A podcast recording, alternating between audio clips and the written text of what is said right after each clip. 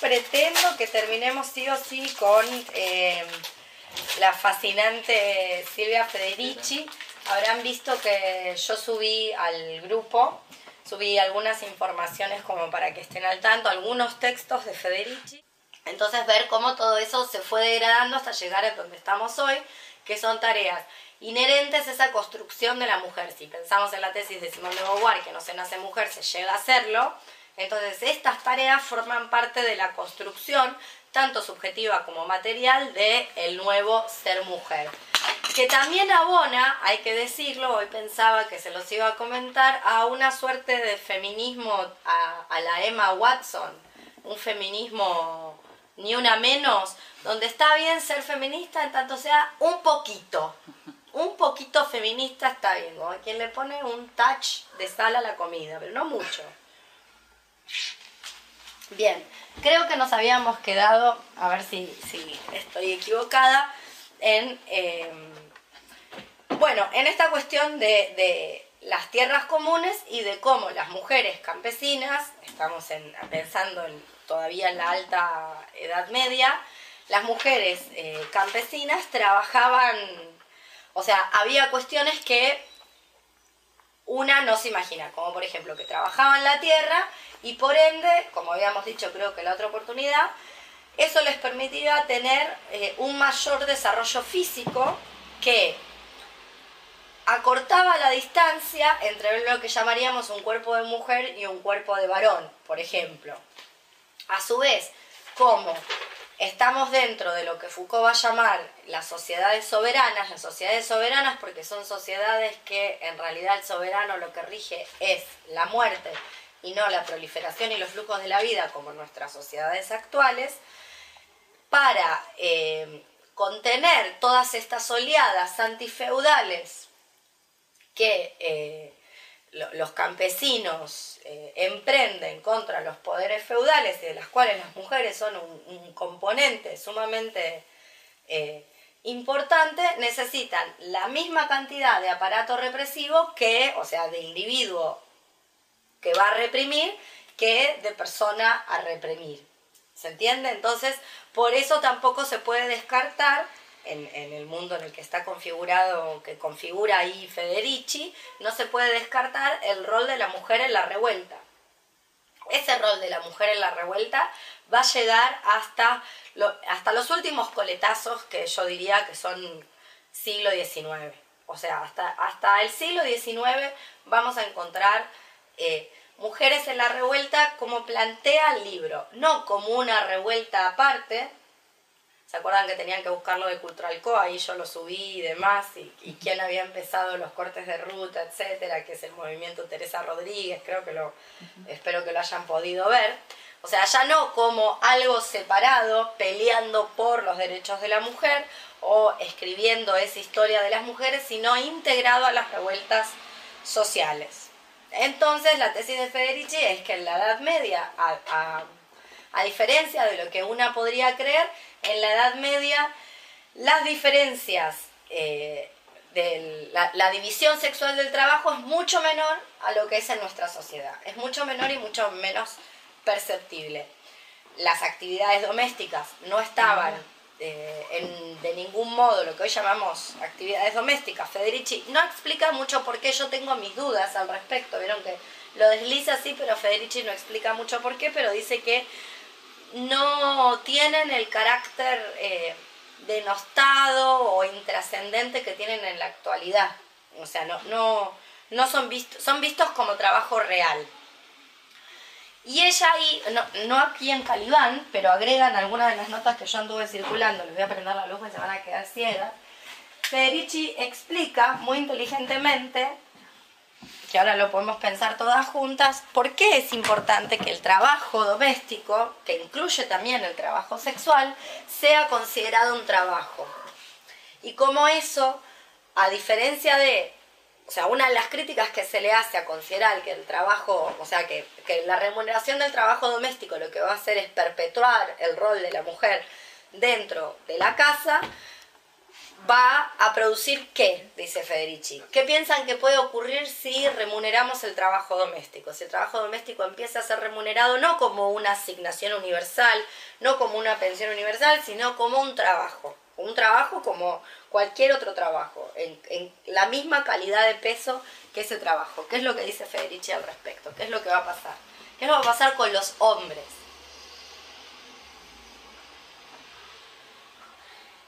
No sé con los hombres, pero lo, que, lo que yo entiendo que ella dice es que por un lado la valorización de ese trabajo va a hacer que se deje de naturalizar ese trabajo como algo femenino y por otro lado va a dar la posibilidad de no tener que salir a buscar un segundo trabajo, posibilitando que las mujeres tengan mayor cantidad de tiempo para distintas actividades que tengan que ver con desde, desde el ocio hasta la educación como mujeres y la vida en comunidad con mujeres. Totalmente, pero si es un trabajo entonces puede ser que los varones lo deseen. Claro, va a cambiar como la subjetividad Exactamente. de lo que se por hombre y por mujer. Piensa en un ejemplo que nada que ver, que es un ejemplo estúpido el que voy a dar, pero que nos sirve para pensar. ¿Siempre existieron modelos varones? ¿Modelos de pasarela? No. Ah, modelos. Modelos, modelos publicitarios. No. No estoy diciendo que sea la panacea y que ese sea el modelo de la revolución, pero nadie diría que el, trabajo de modelaje no es un trabajo que no, eh, no merece remuneración. Por ende, es un trabajo que algunos varones sí quieren realizar. Por ejemplo. O sea, si estuviera remunerado y fuera considerado trabajo, entonces podríamos pensar que algunos varones querrían hacerlo, como hay otros trabajos, no sé. Piensen, por ejemplo, también en eh, algunos trabajos propios de la Edad Media, eso lo dice Federici, que antes de la Casa de Brujas eran realizados por las mujeres. Vieron que ahí Federici dice que casi en la Edad Media casi todos los gremios tenían mujeres, o sea, todos los gremios te encontrabas mujeres. No sé, los gremios, hasta los gremios de, de, de albañilería. Pero piensen trabajos tales como eh, el parto, la obstetricia, que eran tareas, eran trabajos de las mujeres en la Edad Media y cómo eso fue apropiado por eh, instituciones que hoy son eh, hegemónicamente viriles. Y eso Incluso hablaba de la, antes eran las curanderas, cómo se, este, hubo una división sexual del trabajo, o sea que después pasaron a los médicos, digamos, antes era un rol que también lo podían ejercer las mujeres. Exactamente. Y ahora es, hoy por hoy, incluso hoy, el, digamos, el ámbito de lo médico sigue primando el sexo varón, ¿no? Exactamente. Exactamente. Entonces, eh, y finalmente, y creo que ahí nos habíamos quedado, eh, hasta, o sea, hasta más o menos el siglo XIV y donde las revueltas campesinas se convierten en, en constantes y armadas, con bandas armadas eh, y demás, dentro de, de ese de ese panorama donde, y esto es todo un punto a analizar, un punto, un punto, una metodología de estudio, si se quiere.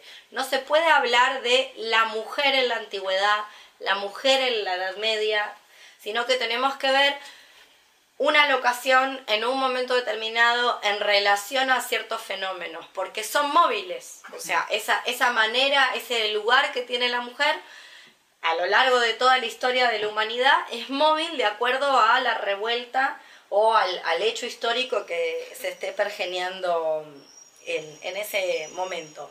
Pero a lo que voy es, esas tareas, por ejemplo, las que traía acá a colación Cris, eh, como muchas otras, como por ejemplo la costura, eh, eh, los bordados, los tapices, lavar ropa, el cuidado de ciertos animales, se hacían en grupos de mujeres. Y eso a Federici le parece que podría crear una cierta comunidad de mujeres y una cierta, bueno, una cierta relación entre ellas para combatir los embates del poder.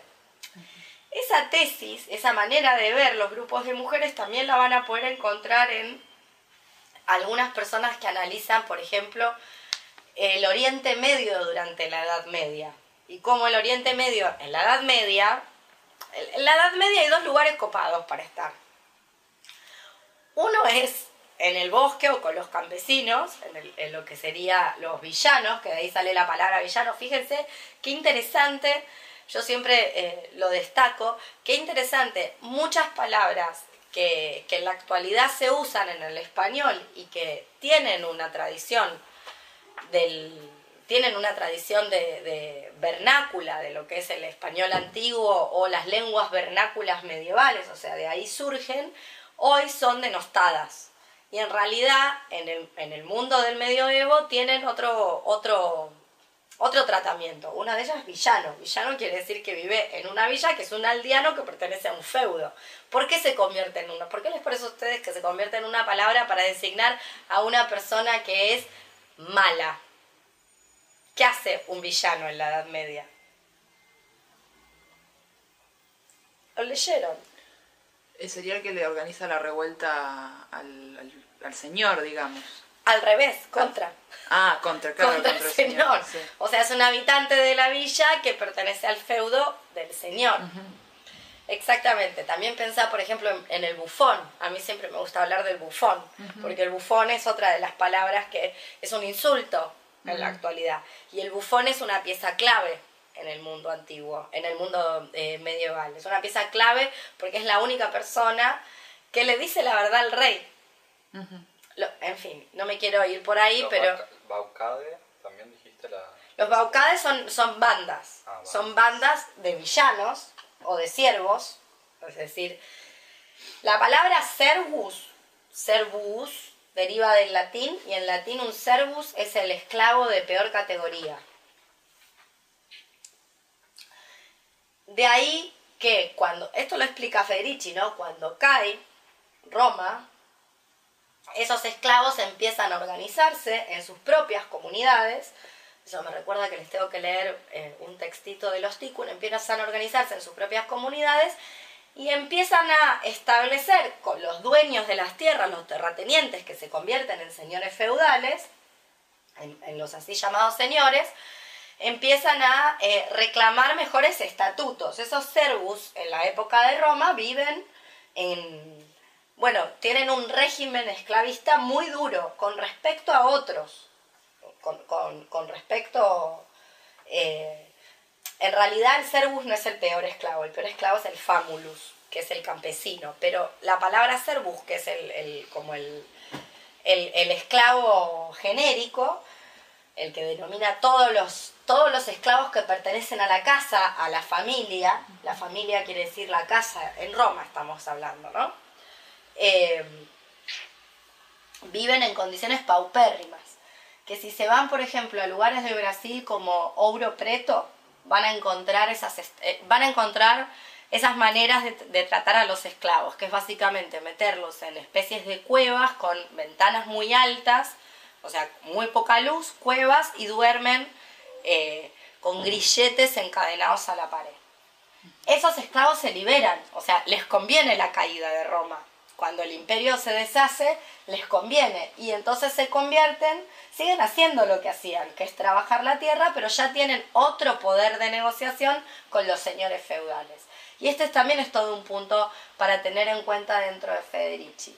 Muchos de... ¿Vieron? A ver, ¿cómo lo puedo explicar? ¿Vieron ese, eh, ese refrán, cuando la limosna es grande hasta el santo desconfía? Bueno, eso se aplica a todos los órdenes. Buena parte de que el campesinado, ¿cómo, ¿cómo se conforma, según Federici, la urbe medieval, la ciudad medieval? ¿Cómo surge? ¿Quién arma la, ciudad medieval? No había ciudades al principio. Al principio había feudos, no había ciudades. De repente se empiezan a organizar ciudades. ¿Cómo es que se empiezan a organizar ciudades? ¿Qué es lo que pasa? La aparición de los burgueses. ¿Y quiénes son los burgueses? Los comerciantes. ¿Y qué más? ¿Los nobles? No. No. No son los artesanos que hay un éxodo rural. Hay un éxodo rural. ¿Por qué hay un éxodo rural? Porque empieza a haber qué? Entre los mismos campesinos. Diferencias ah. entre campesinos que poseen tierra y los que no la poseen. Esa posesión de tierra es una dádiva que el señor feudal le da a algunos campesinos para frenar las cosas. Es una especie, por decirlo de algún modo, de un plan trabajar. ¿Para qué te doy un plan trabajar? Para bajarte de la motochorreada. Porque ahí hay un potencial, el vándalo, esa es la gran pelea Bakunin-Marx en la primera internacional. El lumpen, el vándalo, tiene una potencia insurreccional muy alta. Está armado y no tiene nada para perder. Entonces, ¿qué hace el señor feudal? A todos estos rompebolas les da algo para que nos dejen un poco en paz. Y ahí empieza a haber grietas entre el campesino que lo único que tiene es su fuerza de trabajo y entonces se la empiezan a comer los impuestos y ya no le alcanza, y el que tiene una parcela que le sirve y otro pedazo más de tierra que puede subalquilar. Entonces ahí empieza a haber el éxodo de las ciudades. Las ciudades, por supuesto, que sin ninguna planificación, que se empiezan a generar casi espontáneamente, se convierten en el gran reducto de eh, pobreza, hambre, eh, enfermedades, etc. Es ahí, en la ciudad medieval. Ahora, la ciudad, muchas mujeres se van a la ciudad a buscar qué? Trabajo, maneras de, de subsistir dentro de este panorama. Es decir, más allá de la historia medieval, que no la vamos a retener, lo que yo quiero que retengamos es lo siguiente, cómo de ciertas concesiones que el poder te da, que vos decís, uy, qué bueno, me está dando algo, lo que se organiza es una nueva división en un grupo que estaba organizado, que se había, que se había conformado como una comunidad y que luchaba por los mismos intereses. Como una suerte de el viejo refrán, divide y triunfarás. Entonces estos que eran todos campesinos y todos estaban iguales, de repente algunos empiezan a tener algo que los otros no. Y ahí nace una especie de otro campesino con más poder adquisitivo que aspira más y que ya no es el otro pobre, pobre, pobre. Lo que me interesa que, que analicemos es justamente ciertas maneras de leer la historia y ciertas maneras de leer los fenómenos. O sea, ¿qué puede generar, por ejemplo, o qué generó, por ejemplo, las diferentes concesiones que los señores feudales le dan a algunos campesinos o en algunos feudos para calmar las aguas, básicamente. Si lo piensan en clave, ya que el otro día hablábamos de Cutralcó, 96, 99, el movimiento piquetero y después hasta el 2001 su ruta, si se lo ponen a pensar, fue un poco el papel que tuvo el peronismo dual, de sin ir más lejos, en eh, las sublevaciones que se venían armando para el 2001, ya hacía casi cinco años, por decir algo. O sea, es más o menos el papel como vamos a calmar esto. Vamos a calmar esto porque esta gente lo va a quemar todo. O sea, es literal. Lo va a quemar todo y todo el tiempo se viene a la ciudad a romper todo. Entonces, ¿cómo los vamos calmando? Y ahí hubo una función de entregar ciertas cosas de ese entregar ciertas cosas y de la manera que tuvo el funcionamiento de entregar ciertas cosas, nacen los punteros. Y del punterismo, o sea, es más o menos la misma conformación.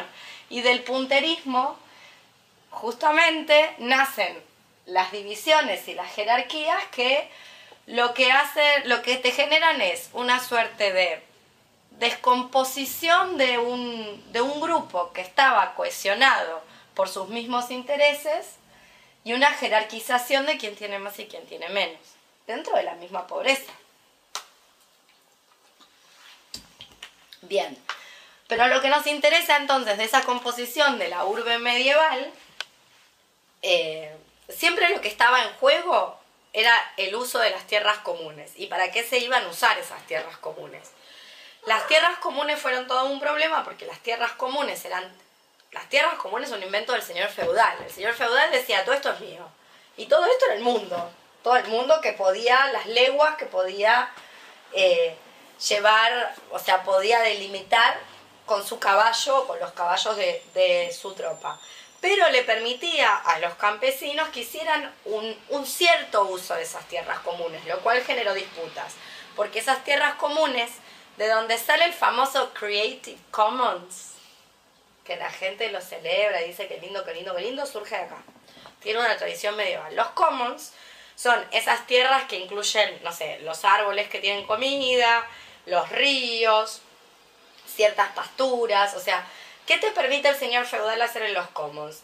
Te permite muchas cosas, excepto las más útiles. O sea, te permite que vayas a buscar agua, te permite alguna vez que te saques un pescadito, te permite que te recojas una seta, pero no te permite cultivar.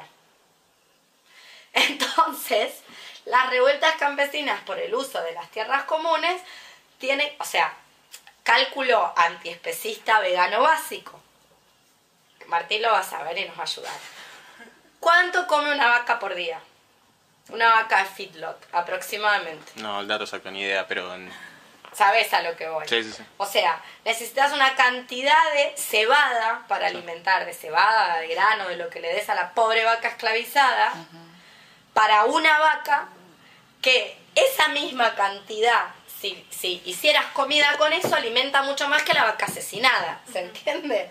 Entonces, este mismo cálculo antiespecista en algún momento lo hicieron los campesinos medievales. Dijeron, ¿para qué estamos llevando a nuestros animales a pastar cuando después tenemos todos estos impuestos que implican que yo también le dé un animal al señor feudal, que estos animales en realidad son del señor feudal, cuando yo podría estar cultivando esta tierra y comer de esa tierra. ¿De qué? O sea, todo muy lindo con llevar los animalitos a pastar ahí, qué bueno que es el señor feudal que me deja llevar los animalitos, pero yo no quiero llevar los animales. Quiero cultivar esa tierra porque si cultivo esa tierra vamos a comer mucho más y mejor todos. Y ahí se arma la gresca, porque obviamente este cálculo también lo hizo el señor feudal, tratando de tenerlos en un régimen de hambre.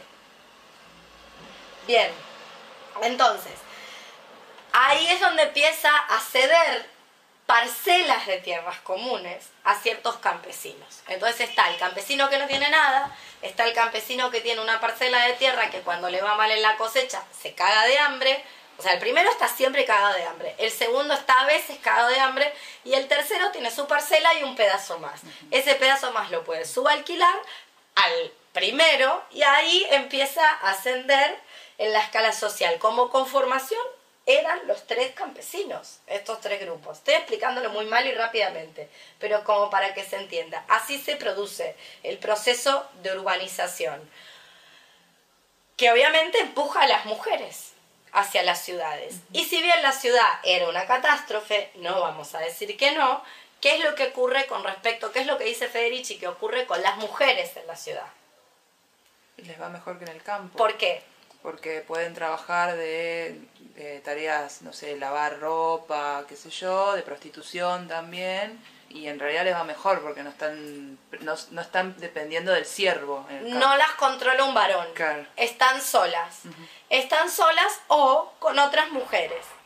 Entonces empiezan a aparecer casas de mujeres, grupos de mujeres que se autoorganizan y empiezan a vivir todas juntas, etcétera.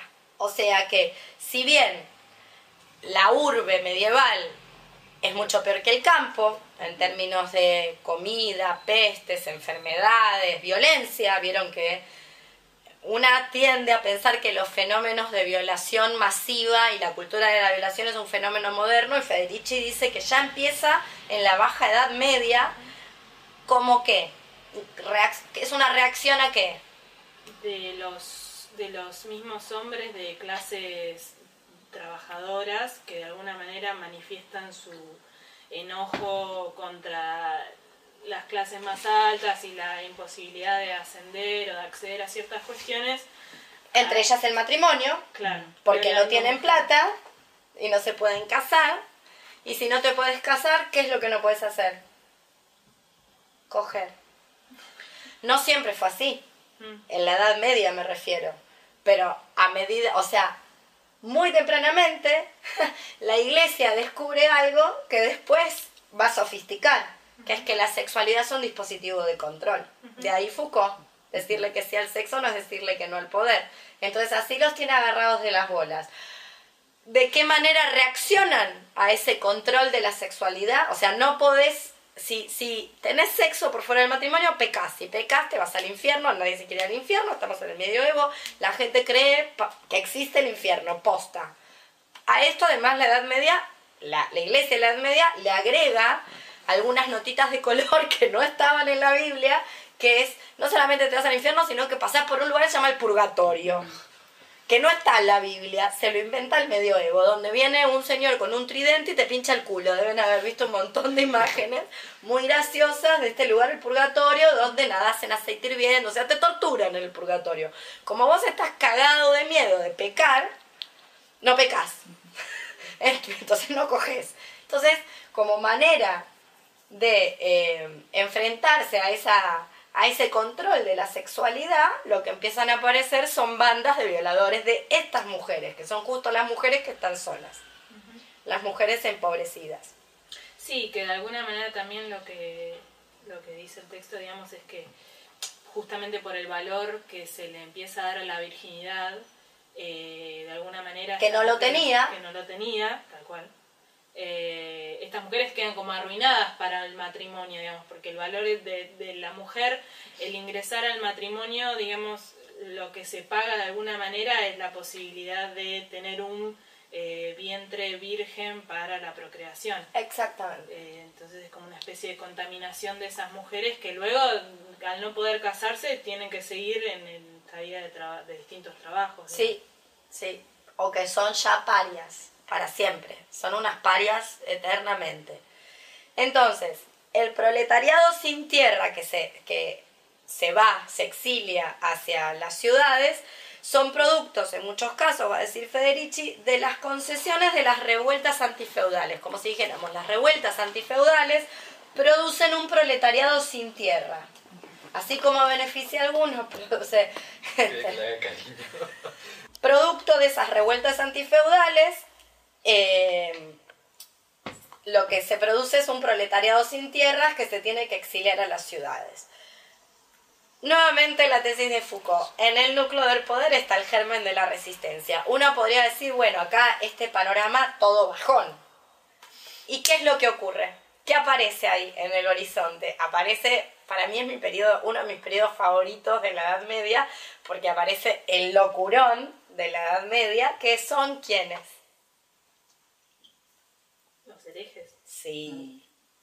Los herejes, los movimientos que se los suele llamar movimientos milenaristas, pero que Federici los separa. Por un lado los milenaristas y por el otro lado los herejes. Tienen puntos en común, en tanto ambos son, eh, ¿cómo decirlo?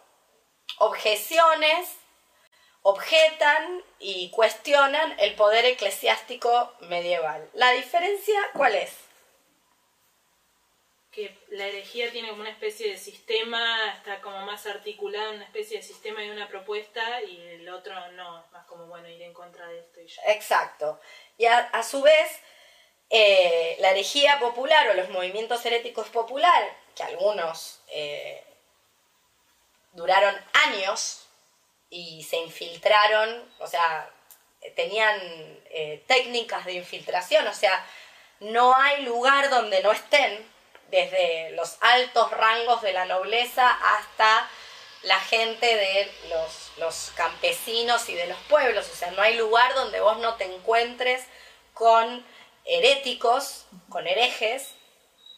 Eh, es la primera vez que las revueltas no van a ser revueltas para pensar mi feudo y un poquito más, sino que están pensando revoluciones sociales a gran escala. La primera vez, me atrevo a decir, en la historia de la humanidad. O sea, yo por lo menos no tengo conocimiento de movimientos de estas características en la edad antigua. Por lo menos lo que es la edad antigua del Mediterráneo que yo manejo.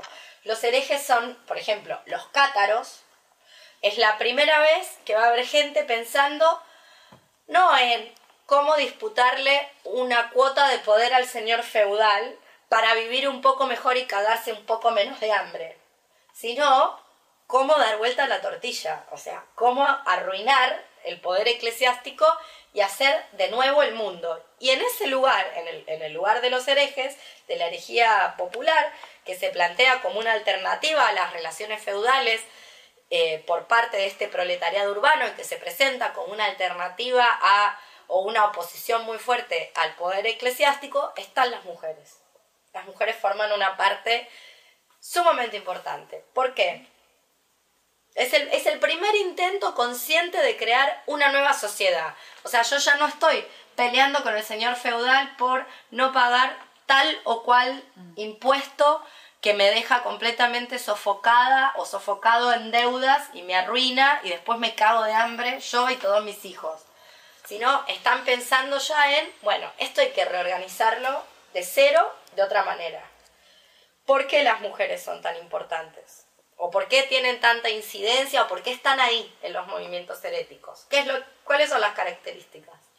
Algunas características comunes de muchos movimientos heréticos, entre ellos los, los cátaros. ¿Son anti qué?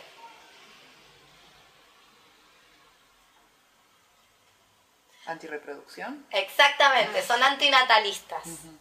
Como son antinatalistas, se dividen en dos partes. Están los que con diferentes explicaciones de por qué son antinatalistas. No hay que traer hijos a este mundo, que es una reverenda mierda. Esa es una manera. No hay que ensuciarse, o sea, son los ascéticos, todos los que es la parte asceta, o sea, todo esto, este mundo está completamente corrupto, por ende no hay que entrar en contacto con la corrupción. Entonces, de un modo u otro, liberan la sexualidad de la, de la procreación. Algo que había estado unido, más o menos, por decir algo, si nos, si nos remontamos a Hesíodo, no sé, desde el siglo 8 antes de Cristo. No se había dividido procreación y sexualidad de esta manera. O sea, casi desde la prehistoria, porque digo mal, en, en Hesíodo, en la teogonía de Hesíodo, ustedes se van a encontrar gente horreta como Prometeo, que hay mucha gente que dice el primer humanista, además, un, un espanto. Efectivamente sí el primer humanista. Pero en la teogonía de Síodo se van a encontrar que los hombres, que son solo hombres, no hay mujeres tal como las conocemos, viven como, en realidad los mortales, viven con los inmortales. Como Prometeo le roba el fuego, le hace una serie de trapisondas a los dioses, que son o casualidad omniscientes, con lo cual, ¿para qué vas a querer engañar a alguien que es omnisciente? Solamente un hombre puede ser tan boludo, hay que decirlo. Obviamente Zeus se da cuenta y los castiga. Uno de los castigos es reproducirse de manera sexuada, cosa que no pasaba. Había diferentes mitologías con respecto a cómo se reproducían los mortales, pero no era por sexo. Con lo cual ahí se puede leer que sexualidad y procreación no están juntas. Bueno, eso es lo que vuelve a aparecer en los movimientos heréticos, la división entre sexualidad y reproducción, ya sea porque la sexualidad está toda corrupta o ya sea porque, que eso es otro de los movimientos que son, ahora los vamos a leer, eh, somos todos puros porque Dios está en todos, por ende, hagamos lo que hagamos, por ejemplo, el ejercicio de la sexualidad, no tenemos impureza, no tenemos mácula. Entonces ahí las mujeres empiezan a estar, empiezan a tener una participación muy activa. Y de ahí la importancia de, de volver a pensar el antinatalismo y las trampas de la maternidad. De casi todas las maternidades no abyectas. Y por maternidades abyectas me refiero a las maternidades de las trabajadoras sexuales, que obviamente son siempre las malas madres, para la sociedad, no estoy diciendo para mí, obviamente. De hecho, es lo contrario. El trabajo, si algo permite el trabajo sexual es, una, es ser una madre mucho más presente, por cosas que ya habíamos hablado, o sea, justamente, porque puedes trabajar en el turno de la escuela y después estás en tu casa y podés trabajar cuatro horas y podés no trabajar el día que el nene se enfermó o la nena se enfermó etcétera, etcétera. O sea, tiene las ventajas de los trabajos autónomos, que vos te regulás tu propio tiempo. No sé, por ejemplo, yo hoy estoy encronadísima y las clases particulares las suspendí todas, me quedé en la cama tapada hasta que llegaron ustedes. Eso lo puedo hacer yo, que trabajo de manera autónoma. Si trabajara en una oficina, tendría toda la, la parafernalia de que me... Primero que no estaría contratada, lo más probable, dado el cron. pero segundo, eh, vendría la cuestión del médico, después hay trabajos que no sirve con que venga el médico, tenés que ir vos, con lo cual vos decís, pero si yo estoy enferma, si voy me enfermo más, o sea, ¿cómo voy a ir si estoy enferma? Todo ese tipo de delirios. Otras maternidades abyectas podemos decir que son las maternidades de todas aquellas que por H o por B no pudieron abortar, o les salió mal el aborto, o no tenían la plata, o no encontraron a quien las pudiera ayudar con el aborto.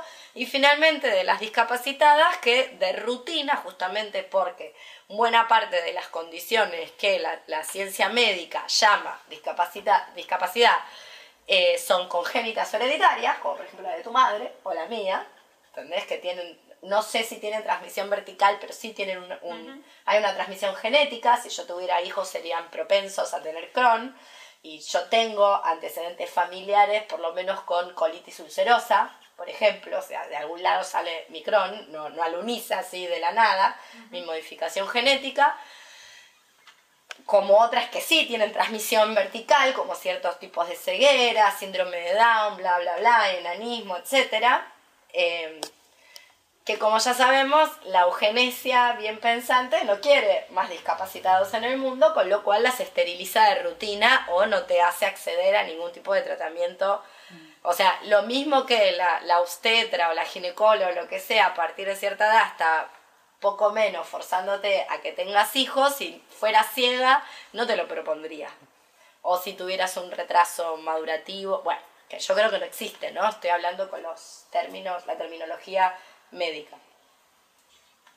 Entonces, esto lo que estoy intentando decir es que esta división de los movimientos heréticos o esta liberación de o separación de procreación, sexualidad y las diferentes eh, características que adquiere la sexualidad empieza a beneficiar a las mujeres que empiezan a pensar en una, en una suerte de salud reproductiva que ellas manejan porque ellas manejan los abortivos y porque además son las parteras y son las obstetras, al punto tal de que hay cesáreas. ¿Cómo les iría con los antibióticos? Es de suponer que para la mierda.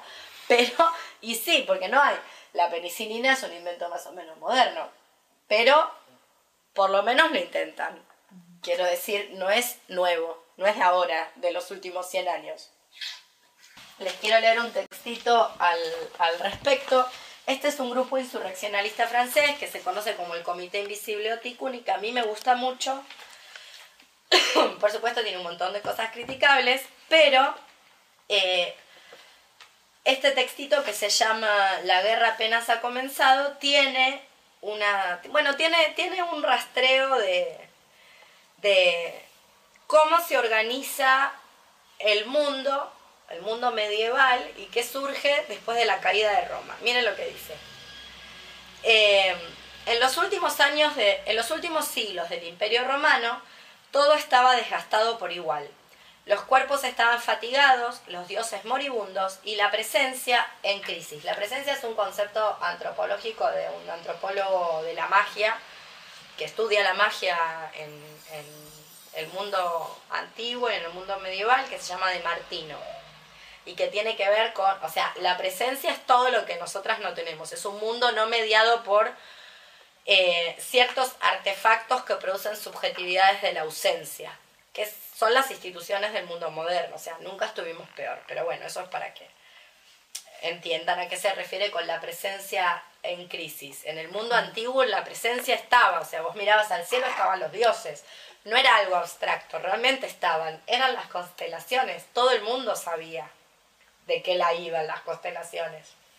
Bueno, entonces, desde las cuatro esquinas de un mundo en exilio, resonaba el mismo ruego, que se termine con esto.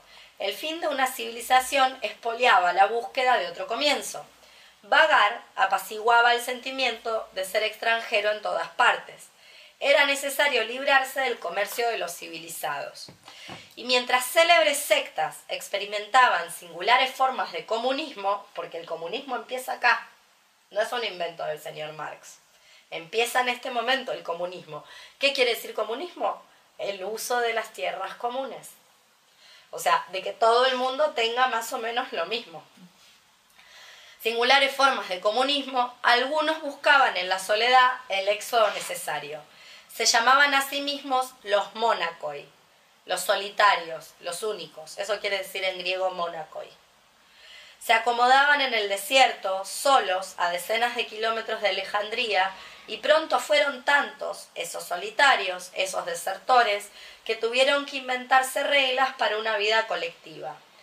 Y la influencia que tuvo sobre ellos el ascetismo cristiano, o sea, el primer, el primer cristianismo, el cristianismo primitivo, el, el, el anterior a la patrística, los empujó a construir los primeros monasterios.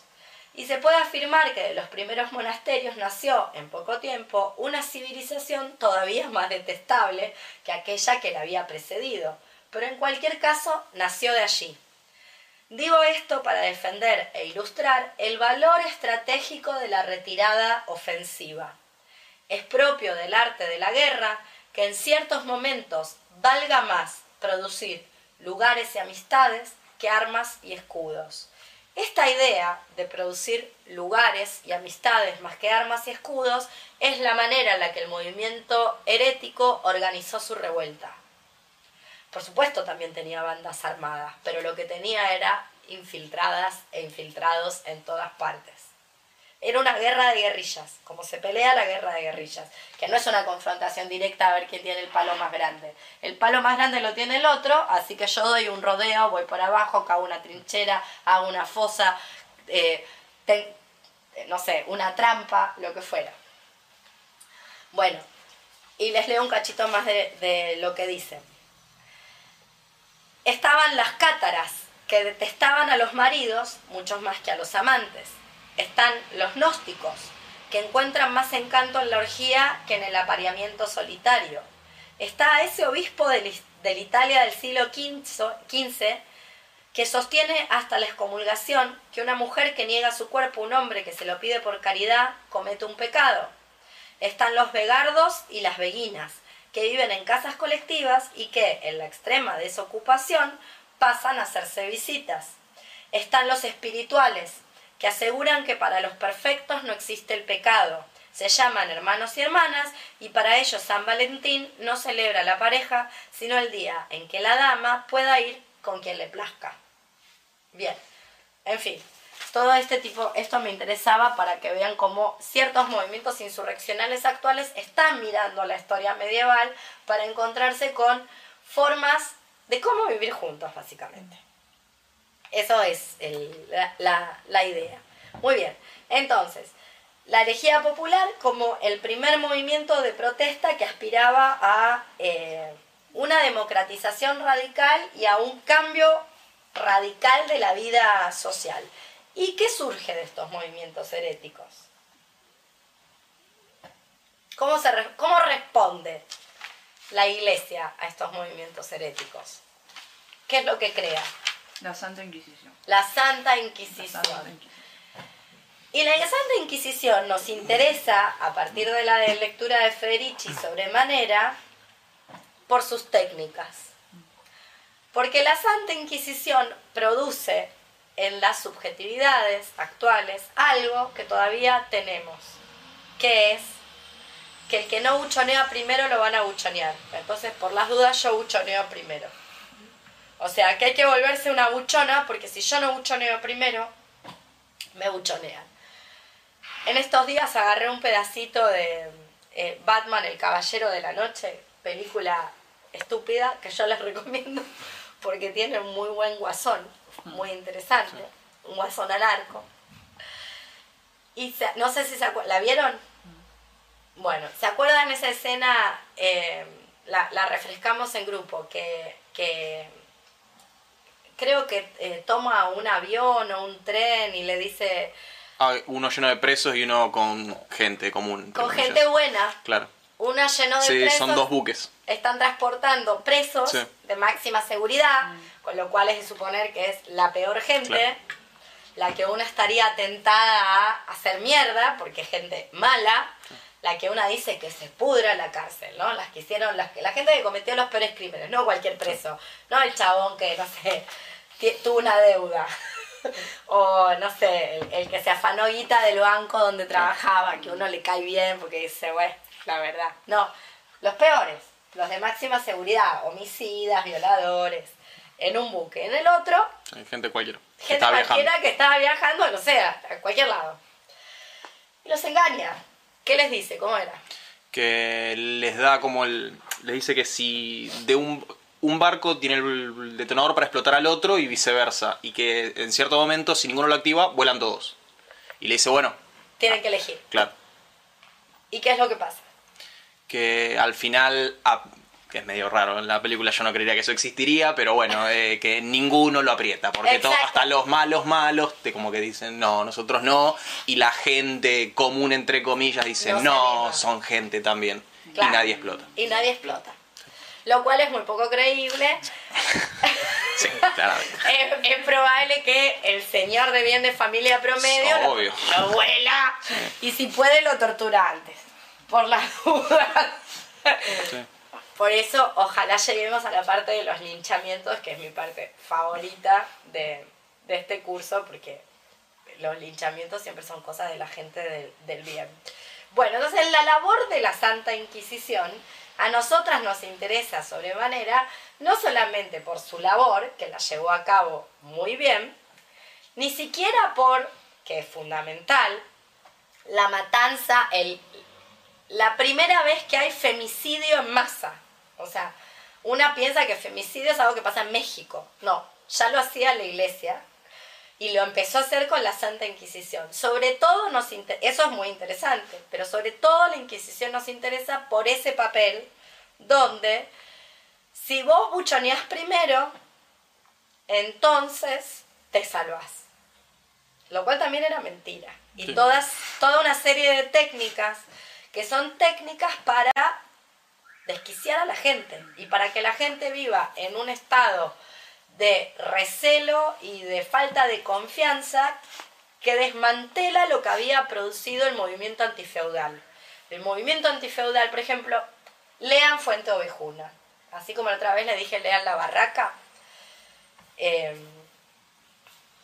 bueno, les, les recomiendo lean Fuente Ovejuna. Que ahí está la Inquisición. La Inquisición va a Fuente Ovejuna. ¿La conocen Fuente Ovejuna? Fuente Ovejuna es un pueblo que el, el-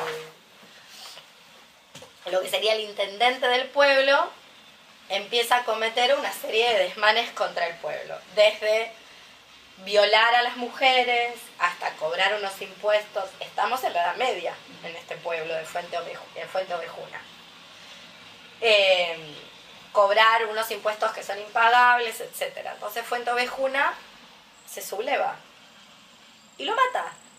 Entonces viene el ejército del rey, viene la Inquisición a averiguar quién mató al, tipo que habían puesto ahí para gobernar. Torturan hasta los niños. Y todo el mundo contesta, da una, contes- da una contestación colectiva, que es lo que había en el mundo medieval. En el mundo medieval no había individuos. Había gremios, había clanes, había la pertenencia a un movimiento herético, había la pertenencia a una banda armada, pero no había individuos. Entonces Fuente Ovejuna, pese a la tortura, todo el tiempo contesta cuando le preguntan quién lo mató, todo el mundo contesta Fuente Ovejuna lo hizo. O sea, todos lo hicieron. El que no lo hizo, el que no lo hizo, eh, cubrió al que lo había hecho. Porque no se sienten individuos, se sienten conectados, como un bosque. Un bosque funciona, eso, eso es una ecología. Funciona junto, no funciona por separado. Eso es lo que te permite también mantener una revuelta sin buchones. No es que hay individuos, hay un, hay un grupo, es, es, la, es el mismo, es un ecosistema. Tendrían que leer un libro que es difícil de conseguir en español, pero tampoco es imposible, de Úrsula Le Guin, que se llama eh, el, nombre del, nombre del mundo es bosque. Que Walt Disney le choreó en la idea e hizo esta película. Ay, que el Alzheimer de nuevo, esta que tiene los bichitos azules que es con animación. Me sale Narnia. Eh, Por favor, vos que sos acá. Sí, el- se me el- hizo la el laguna. geek, eh, Vos también tenés Alzheimer, falta sí, los bichos estos azul, Sí. eh, azules con cola, Ah, que uno se manda a través de una máquina. Avatar. Avatar. Sí. Bueno, ah, toda la, la- toda esa porquería de Avatar, que es, o sea, así todo resiste. Miren si el texto de Úrsula Le Guin, Úrsula Le Guin es una escritora feminista de ciencia ficción. Miren si el texto de Úrsula Le Guin estará bueno que resiste hasta Walt Disney. Sostiene, o sea, la trama sostiene hasta lo que todo le expropió Walt Disney. Bueno, ¿cómo funciona Avatar? Están todos conectados, como en el bosque. Por eso el, libro se llama El mundo, el nombre del mundo es bosque. A partir de ahí, con eh, la aparición de, la Inquisición, se empiezan a desmantelar, bueno, aparece, ¿qué es lo que aparece en el horizonte con la Inquisición? ¿Quién aparece? Aparece un sujeto político que surge hasta nuestros días y que a mí me interesa que retengan ese concepto. Un sujeto político. Que lo crea la Inquisición, no existía. El del confesor, no. ¿Comisario? No. Alguien que la Inquisición ataca. Ah, ¿La bruja? La bruja. Ah, La bruja que no existía. ¿Quién era la bruja? la bruja era la mujer tipo curandera o cual- cualquier tipo de mujer que se encargase de hacer prácticas que yo por lo menos entiendo tienen que ver con decisiones de las personas, por decirlo de alguna manera. Exactamente. Cualquier. La bruja es. El, primero que la Inquisición es como la excusa para arrasar con las mujeres. De ahí se desprende, además de la cultura de la violación, los femicidios en masa, todas las cosas que vemos hasta nuestros días, se desprende algo que no existía hasta ese momento, pero no existía ni hasta dentro de la Iglesia Católica, que es el poco valor de la mujer. La mujer pierde todo su valor, porque hasta en el culto mariano, el culto mariano es el culto a María, María es el puente para acceder a Dios, entonces tiene un lugar fundamental. Entonces, con la Inquisición, la mujer se convierte en lo que soy, un ciudadano de segunda o de tercera categoría, para toda la eternidad. La Inquisición lo crea. Y sobre todo, ¿qué mujeres? Por supuesto, la imagen que una tiene es la de la señora con los pelos así, en una quelarre, con la escoba. Yo no digo que yo eso no haya existido, porque estos eran cultos heréticos, así que desde experimentar con drogas, orgía, todo. O, no sé, comer hongos, etcétera. Probaban. Ahora, la bruja era cualquiera que se opusiera. Es decir, la que vivía sola, la que no se callaba la boca, la que te la mandaba a guardar. O sea, la incorrecta políticamente. La que, la que se podía autosostener.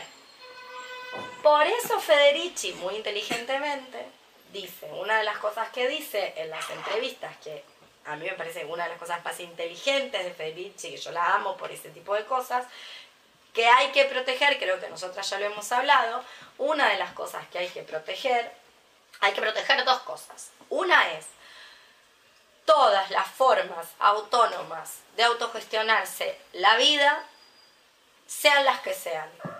O sea, ahí donde no hay salario, hay posibilidad de emancipación y hay potencias a invocar. Desde la señora que, este chipá lo vende la señora de acá de la puerta que se, se, se intercambia el horario con su compañero o con su hermano o su primo lo que fuera, que es una señora a mis ojos de privilegiada con cara de indígena, que lo vende en la puerta del subte donde está la Shell. Y están todos los días vendiendo chipá. Bueno, desde esa señora hasta las trabajadoras sexuales de Constitución. Es decir, todos los trabajos autónomos. El señor senegalés que vende las carteras o vende los collares o vende los relojes. La señora que vende saumerios o se los, los haga o no los haga, me da igual.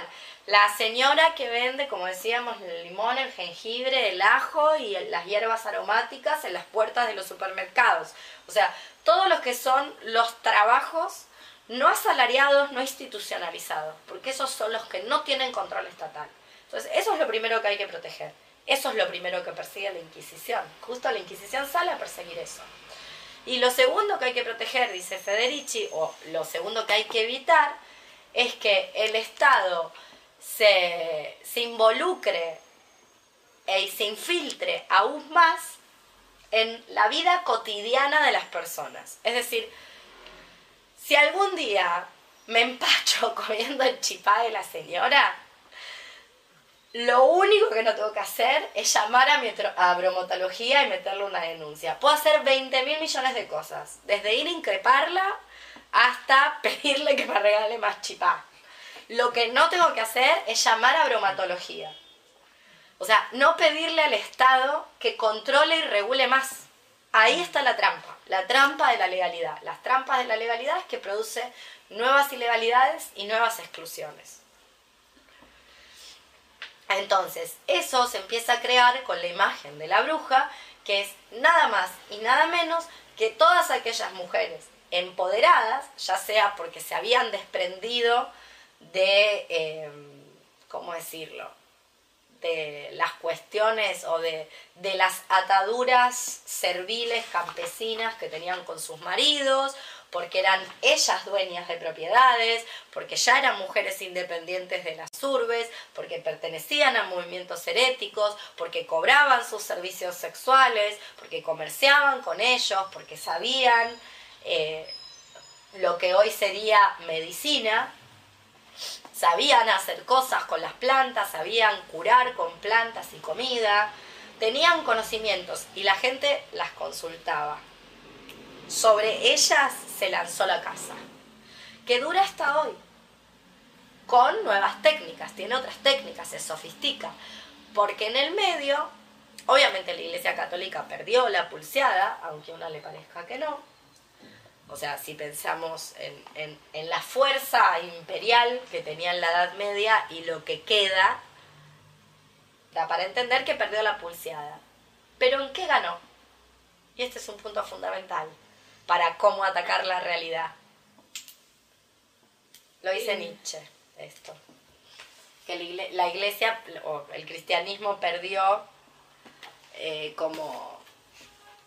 Perdió como... Eh, ¿cómo decirlo? Perdió como institución, pero ¿cómo ganó? ¿A qué nivel ganó? Yo no sé si es con cómo ganó, pero algo que todavía le queda y batalla es el tema de la moral, de la, conciencia. La subjetividad. Por eso, en un buque, o sea, si esa situación se planteara como la de la película, los buenos matarían a los malos, sin dudarlo, sin dudarlo, porque todo el mundo tiene un juez adentro, todo el mundo. Todo el mundo lleva un pequeño juez adentro, que lo primero que hace es fijar un juicio moral y tratar de decidir y definir qué está bien y qué está mal. Es lo primero que te dice la gente, pero está mal y yo qué sé si está bien o está mal, no sé. Pensemos otras estrategias. De hecho, este mundo, o sea, el último coletazo de la Edad Media, ya en la puerta del Renacimiento, aparece la última, yo diría, la última oportunidad de salir del mundo moral, que es Espinosa, donde la medición no es por el bien o por el mal, sino por lo bueno y por lo malo. Y lo bueno es lo que incrementa las potencias. Y el incremento de las potencias no se puede hacer descomponiendo las potencias de un tercer cuerpo. Es decir, vos no podés incrementar tus potencias descomponiendo las, partes constitutivas de otra persona. No podés. Eso no es, Videla no incrementa sus potencias. Por ejemplo, no hay nadie menos potente, desde el pensamiento espinociano, no hay nadie menos potente que Hitler, por decirlo de algún modo. Pero ahí se sale del juicio moral, no hay juicio moral. Y todo es singular, no hay universalización, no se puede universalizar.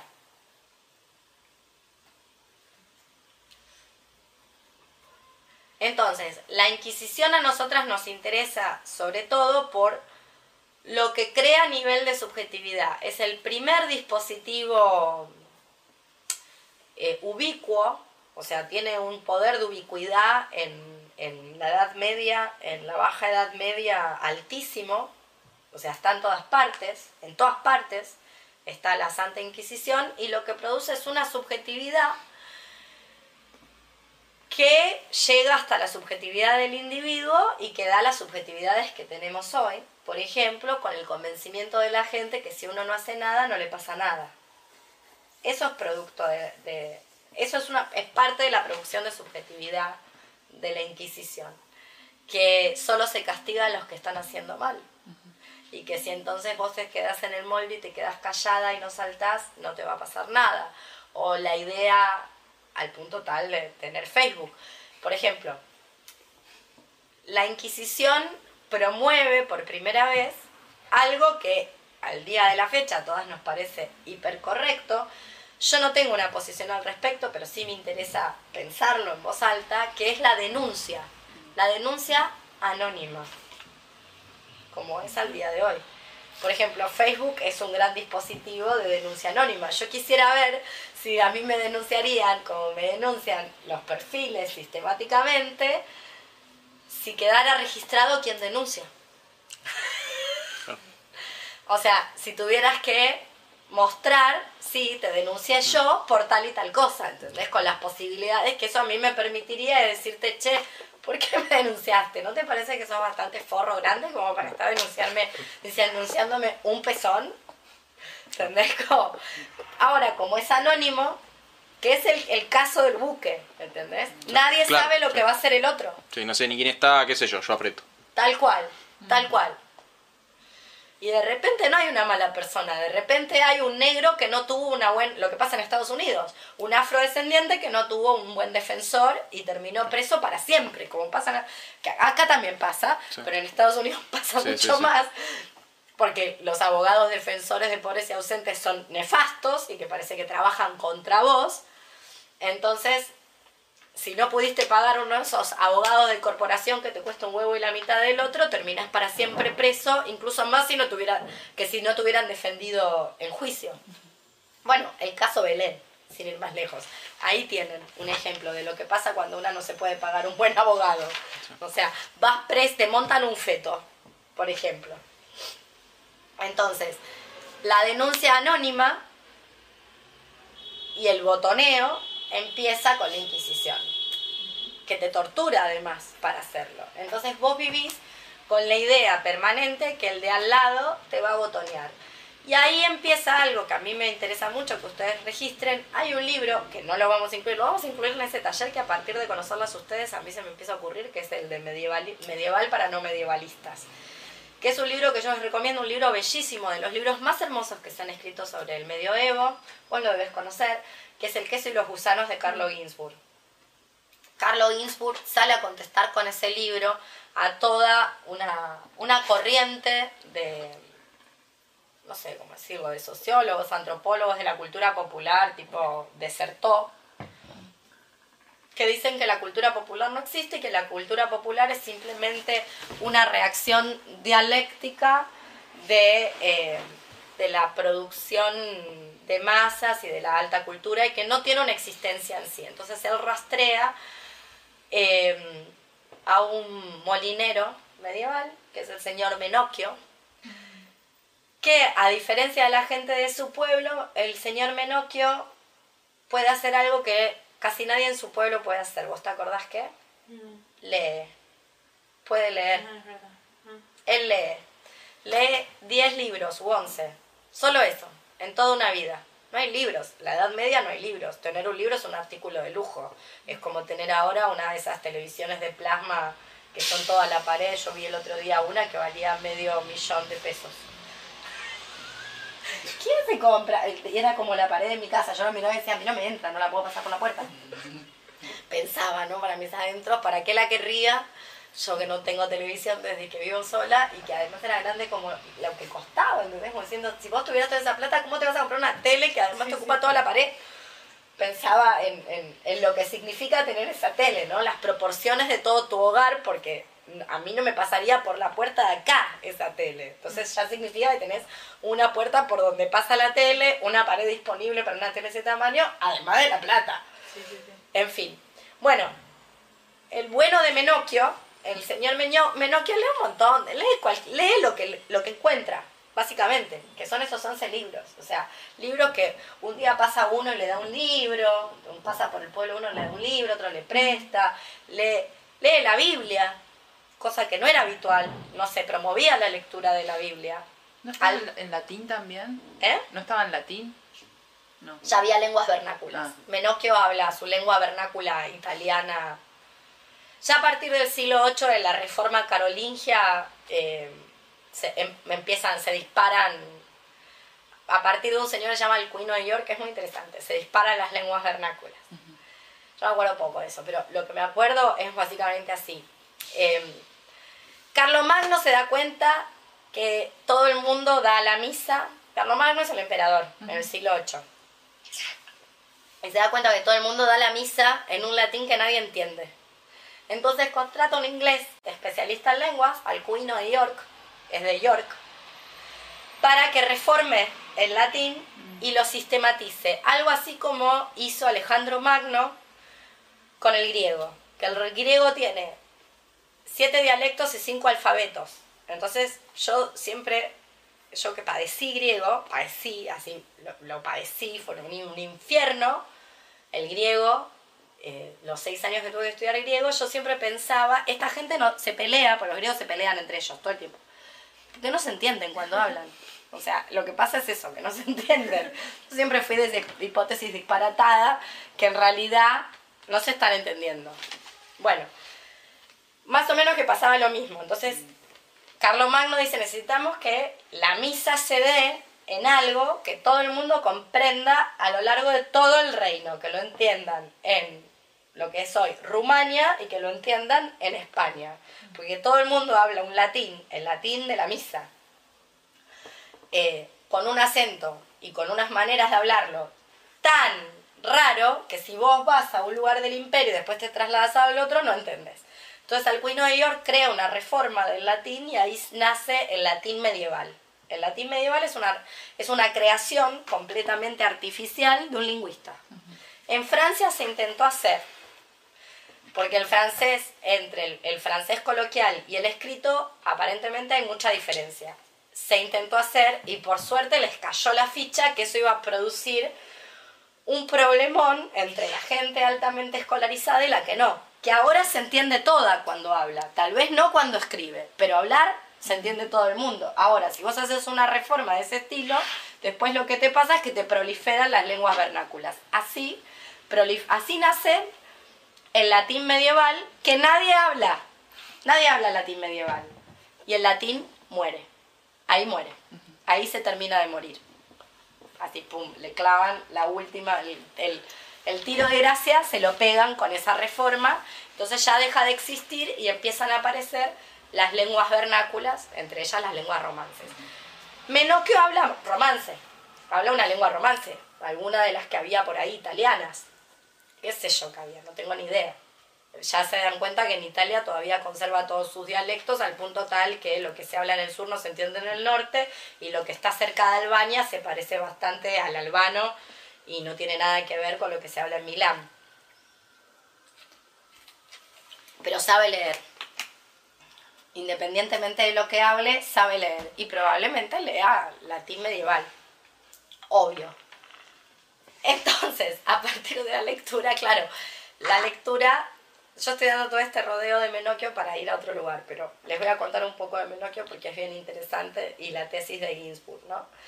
Eh, la lectura, uno, de los motivos por los cuales leemos, a, a, a, a, diferencia de lo que cree Vygotsky, no tiene que ver con... Hay un, hay un, un especialista ruso que se ve mucho, un pedagogo ruso, sí, horrendo, Vygotsky. En letras también se ve, para mí es el mal Vygotsky. Solo, solo un estalinista puede generar un bicho tan feo como Vygotsky, que cree que, ¿qué es lo que cree Vygotsky? Que los procesos... Eh, que los, los, grandes procesos de metaforización o las metáforas complejas, ciertas, ciertas sinapsis neuronales, porque viste que le agarra todo un, un sheite con la neurociencia, viste, medio... Sí, con la neuropsicología y demás, que ciertos procesos altamente complejos... Los procesos psicológicos superiores. Solo se producen en la lectura. Se olvidó que Homero era ciego y ágrafo. Se olvidó Vygotsky. Se, se olvidó que todo el mundo de la antigüedad era ágrafo. Un detalle. Pero bueno, un detalle menor. Se olvidó. Se olvidó que el mundo del Mediterráneo era ágrafo y el mundo del Oriente Medio era ágrafo y que después vinieron y pusieron por escrito, pero que en realidad eso ya estaba creado, lo que pusieron por escrito, y estaba creado sin alfabeto, sin silabario y sin procesos de escritura, no existía la tecnología. Pero bueno, un detalle de Vygotsky. Ahora, efectivamente la lectura estimula algo, que es lo que le estimula a Menocchio, que es crear su propia literatura. Y Menocchio entra en un flash. Mezcla todo. Mezcla todo. No puede escribir una palabra Menocchio, pero sí lo escribe en su cabeza. Entonces empieza a hacer una interpretación de la Biblia, de donde sale el tema del queso y los gusanos, donde dice que el universo es como un queso y que los gusanos son ángeles que van por los agujeros, entre las cosas disparatadas que dice. Y se lo empieza a decir al pueblo. Y le empieza a decir, porque yo leí esto, no tarda mucho tiempo hasta que viene la Inquisición a hacerle preguntas a Menocchio de qué está queriendo decir con todo lo que está diciendo. Y Menocchio no es un hereje.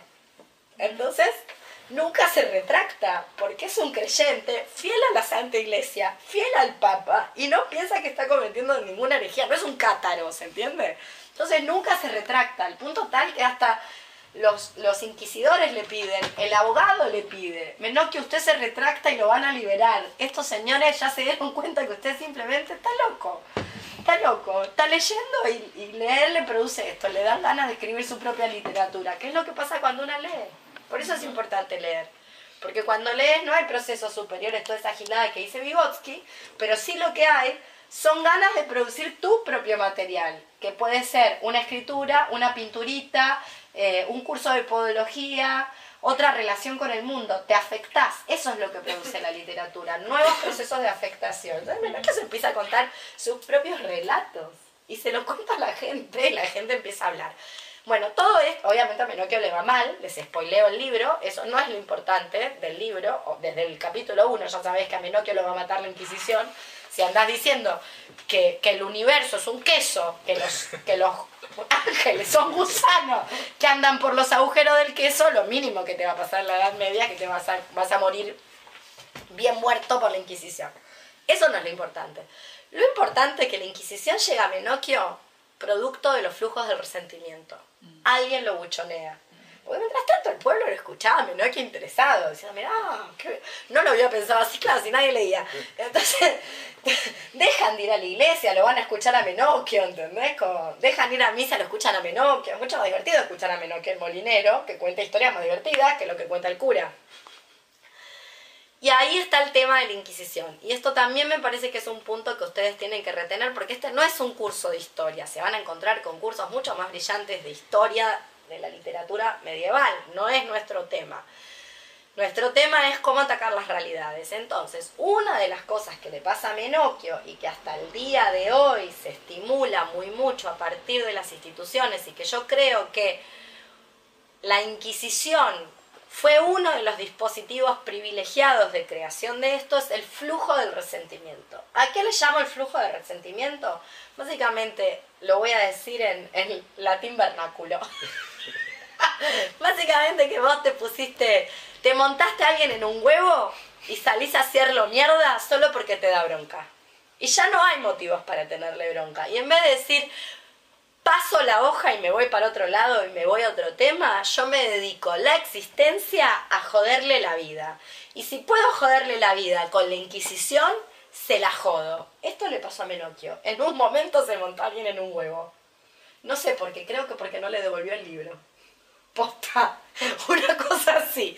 No me acuerdo ahora, pero era una cosa así medio ridícula, como que le afanó un libro a alguien o le pidió que le devuelva el libro. Una cosa muy menor esa persona lo buchonea a Menocchio. En el fondo es como una mezcla entre la, como crearon este concepto de la subjetivación basada en lo moral y, además esto del buchoneo del juez interior, la mezcla hace el flujo de resentimiento en el fondo, que es como un círculo vicioso. En el que estamos ahora nadando en la pura mierda. Muy peligroso, muy peligroso. en, en los dispositivos de control encuentra su eco